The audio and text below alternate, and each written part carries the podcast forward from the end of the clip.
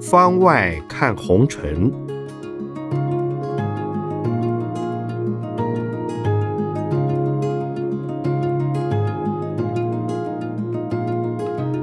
圣严法师著。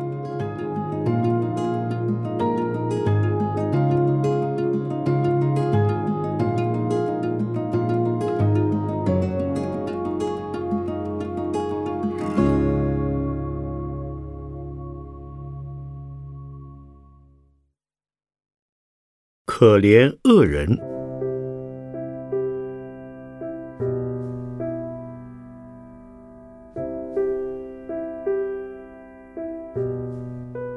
有人问：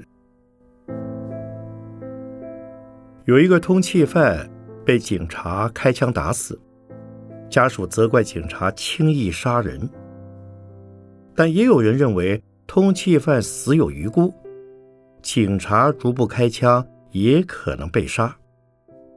要让社会同情坏人，似乎是比较难的。如果同情坏人，那好人与坏人又有什么分别呢？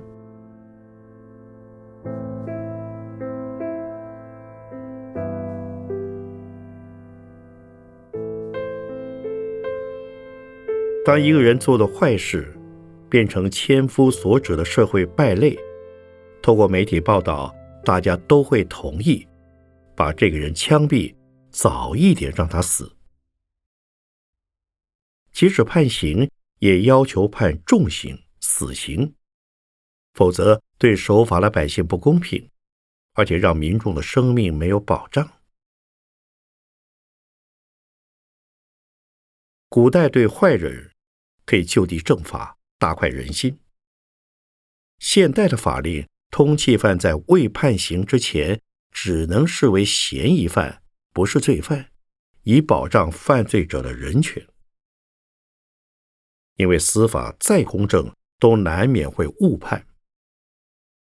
过去曾发生警察的口供笔录和罪证显示案子是该嫌疑犯做的，但经过多年调查，却发现当初的罪证有瑕疵。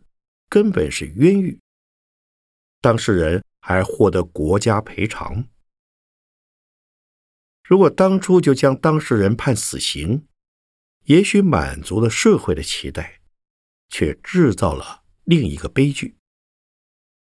因此，我们面对犯罪者应存慈悲心，不该抱持大恶不赦、死得好的心态。当然，罪犯应该有适当的制裁，但死刑并不是好的方法，因为人死了无法复活。如果是冤狱，又该如何弥补呢？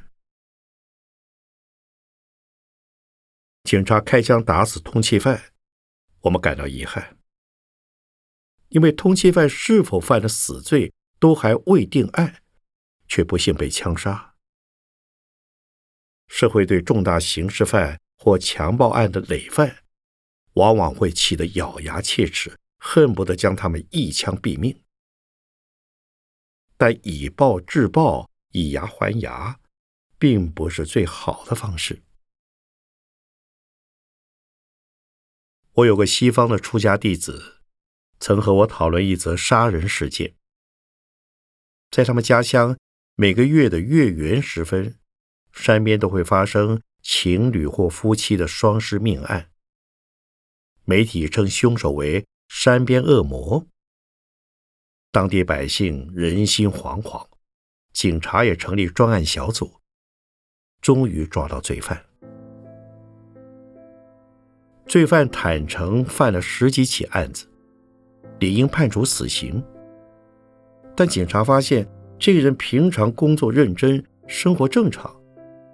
但患有严重的精神分裂症，有双重人格。一旦月圆时分就会犯案。后来这个人被判无罪，但必须接受治疗。我的徒弟认为，这个罪犯即使死一百次都不为过。但我告诉他，同情恶人，不是同情他的恶性，而是同情这个人犯案时是有状况的，同时对恶的行为要指责和改善。如果能够抱着这种信念，社会将会更祥和。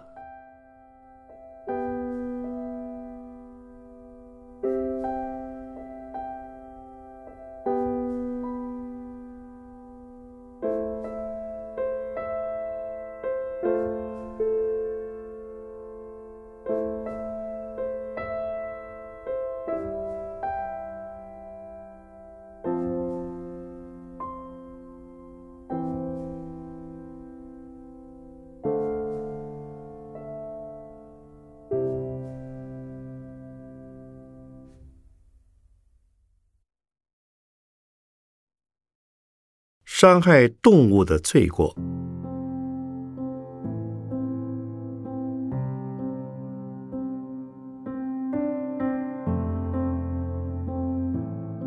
有人问：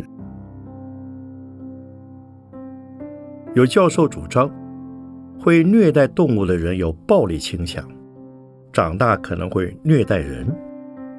因此，兽医若发现动物受虐，也该比照儿童受虐向警方通报。有人认为这太小题大做。就佛法来看，虐待人和虐待动物的罪行是否有轻重之别？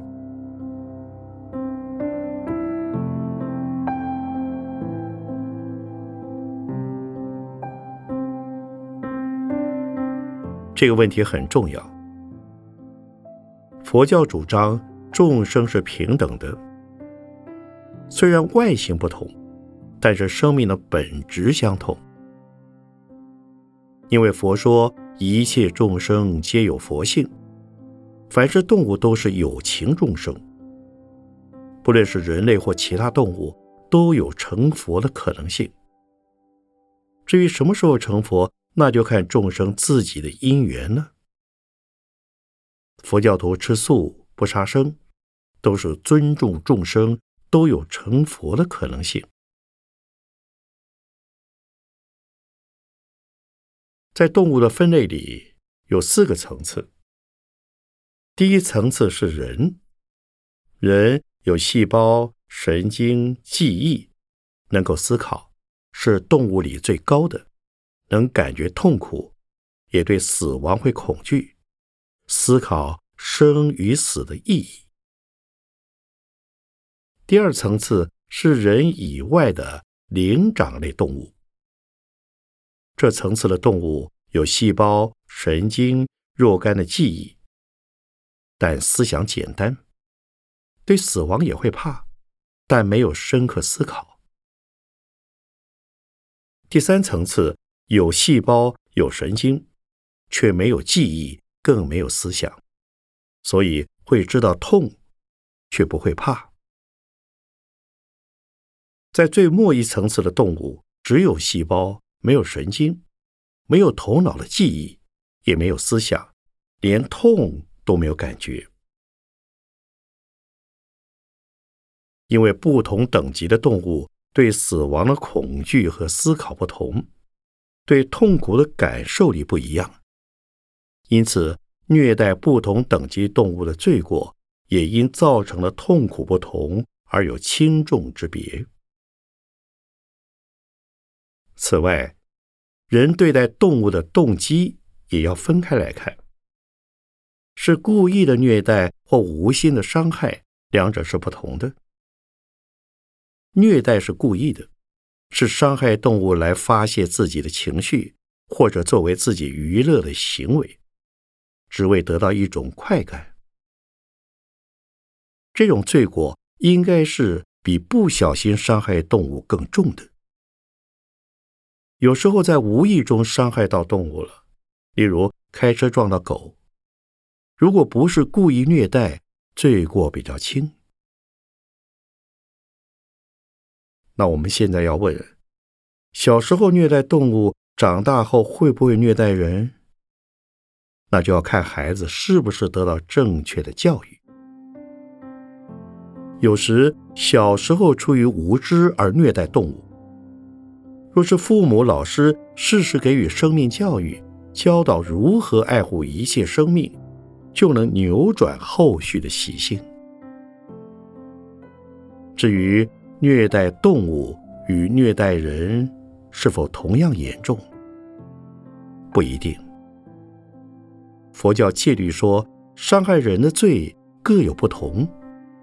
伤害亲人、尊者或圣人、贤人，罪过更大。所以，伤害动物没有像伤害人类那么大的罪过。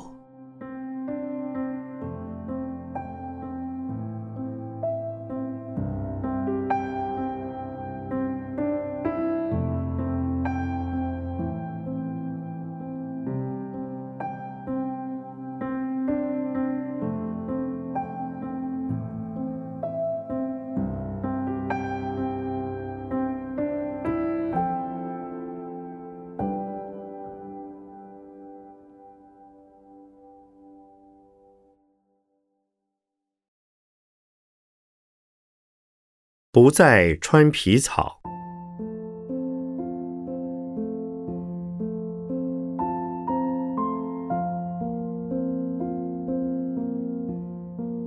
有人问：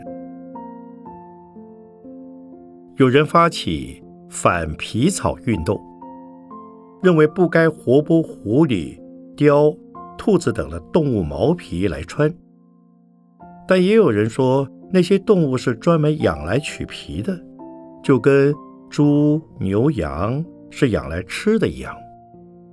为什么人可以杀生只为了吃肉，却不能杀生取毛皮来穿呢？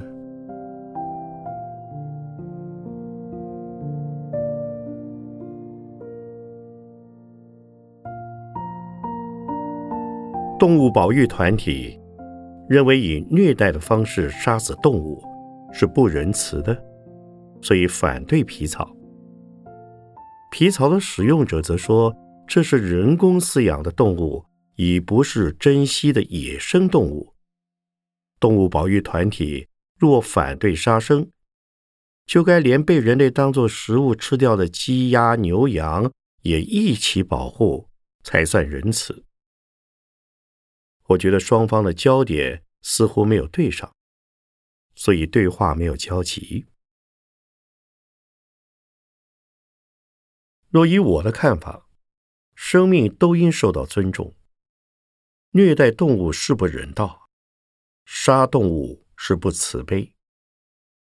这些杀生的画面和价值观，对成人而言是残忍，对小孩子们更有很不好的影响。这是古代孟母三迁的原因之一。他不希望孟子小时候就由屠夫那里感染到杀生的人格气息。再者，可以由生活环保、自然环保和心灵环保的层面去深思。若由生活的需求面看，我们是不是非穿皮草不可呢？如果没有它，生活会不会不方便？不用皮草，是不是就不能生活？是不是就会失去地位呢？人想要的东西，总是比需要的多很多。人所需要的东西是必需品，人所想要的东西是奢侈品。台湾的气候没有冷到非得穿上毛皮不可。纵然非常寒冷，材质上也还有许多替代品，不一定非得穿皮草不可。但为什么还有那么多人想要皮草呢？如果只因为是想要被注目、被讨论、被赞扬、被羡慕，这就大可不必了。不用奢侈品，是生活环保。不受奢侈品的诱惑是心灵环保。由环保的观点来考量，就可以不必穿皮草，让野生动物扮演他们在自然界原有的角色。如果人不穿动物皮毛，不购买动物皮毛，就不会有人饲养，动物也不会被人虐杀了。当然不必动物保育团体来反对什么了。有一个女孩和她妈妈来看我，我看她的面貌和身材都很像模特儿。她说原本也想当模特儿，但她现在是科学家，因为她想模特儿就是衣架子，穿衣走路展示给人看，那种生命是很有限的。年岁大了之后，人家就不在乎你是不是模特儿了。模特儿的工作虽然展示的美，对大部分人则作用有限。穿皮草也是如此，是为自己御寒必须穿呢，还是为了吸引别人的眼光而穿呢？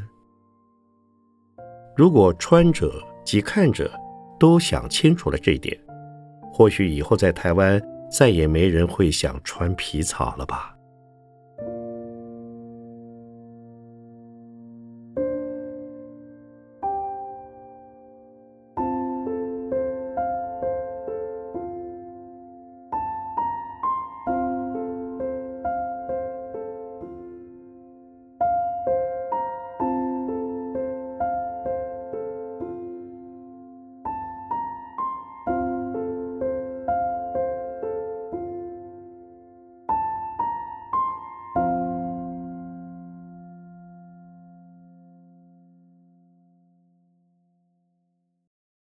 慈悲呵护动物。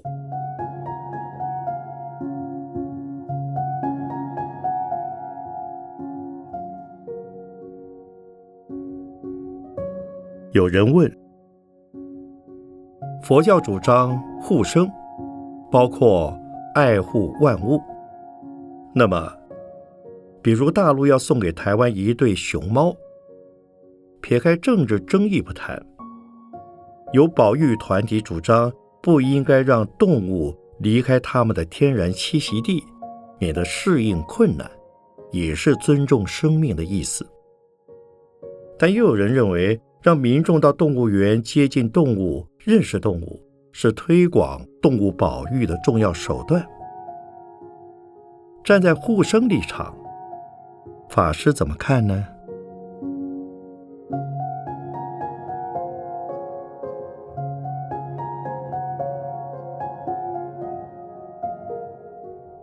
熊猫只是一个例子。事实上，人类文明的发展已使得某些动物无法自主生存。为了保护、爱护动物，必须由人类插手来保护了。不论是天上飞的、海里游的、地上走的，许多动物因人对大自然的开发，破坏了它们的生长环境。而面临生存危机，因此保护动物的人士呼吁，应该规划自然生态保护区域，让动物好好生存。但这些保护区域是否就是动物的原生地呢？这并不一定。有些动物的原生地已消失了，这些保护区域只是替代的地方，用来保护动物不至于绝种。熊猫是中国大陆特有的保育类动物，虽然四川省是它们的原生地，但现在熊猫的迁徙和生活都受到中国大陆保育机构的管控。如果缺乏人类的保护和照顾，它们的数量很可能会减少。站在佛教立场，众生是平等的，人类有生存权利。各种动物也是。如果人类不介入，动物虽有弱肉强食的食物链，但某些物种还不至于灭绝。许多动物有它们特定的食物和栖息环境。当自然界突然产生大变动，很可能会迫使它们迁徙，或者在这个地球消失。人类一向自以为尊，为了经济开发，很少人去思考动物栖息环境的改变。而从佛教的角度来看，不止珍稀的动物需要保护，所有动物都应该受到保护。人类对宠物，例如猫狗，可能不会虐待，但对鸡羊猪却是可杀的。心态不是很矛盾吗？这是为了私利的满足而否定生命的平等观。站在我的立场，如果人类能把爱护动物的观念普及于所有动物，那才是真正的慈悲，世界也必定是祥和的。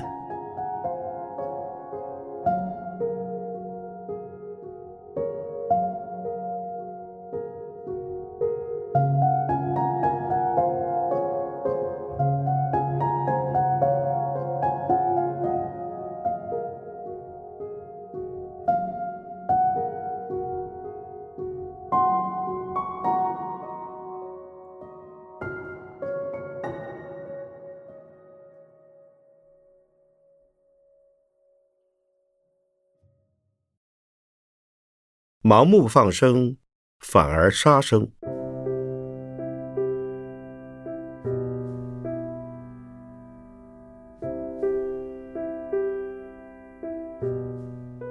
有人问：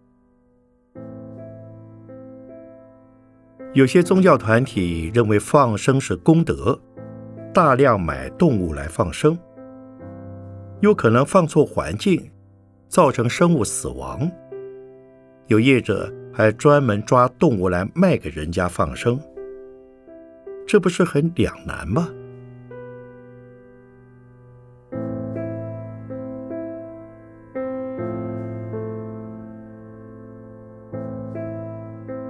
放生的渊源来自慈悲，放生本身是正确的。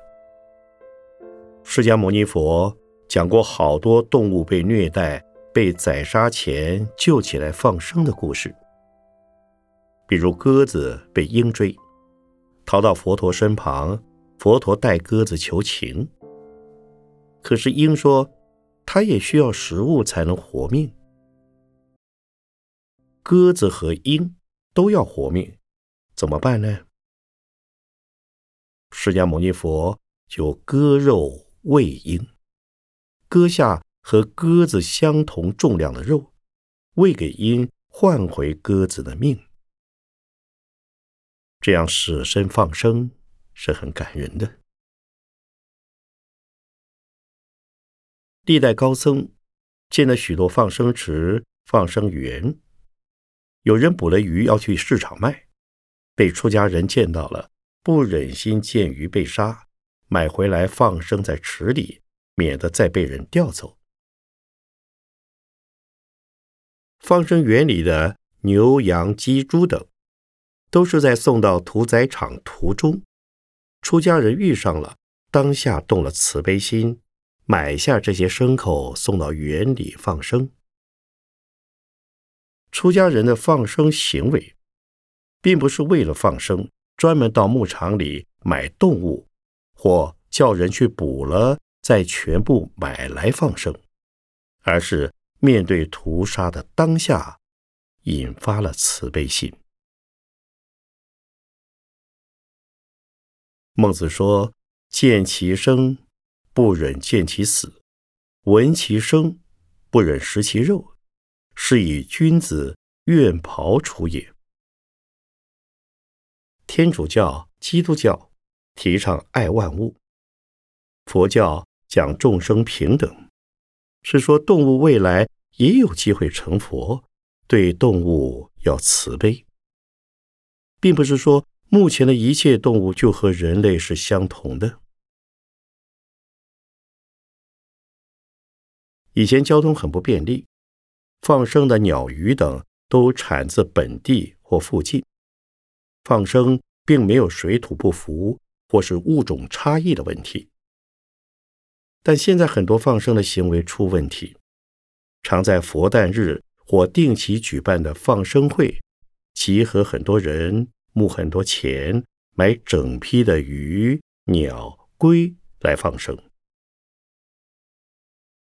有些动物是人工饲养的，已经失去野外求生的能力，根本不适合野放，放生反成放死。例如，鱼温养大的鱼不能放在河里、海里，因为它们可能已经不会自行觅食了；或者是把海鱼放到河里，没有考虑到鱼类与水质、水深、水温的习性，盲目放生没有功德，反倒有罪过。农禅寺早年也放生，但是少量的做。派专人去找原本是要宰杀的动物，才会买来放生。有时候放了鱼，还要再和渔人说这些鱼不要再捕了。如果为了大量放生而捕捉动物，这等于是虐杀动物。现在我们主张保护野生动物，不只是珍惜动物。我们在台北市立动物园里。捐了几个鸟笼，收留各地捡到的伤鸟，送到动物园医好了，再送到原生地去放生。这才是现代放生的实践方式。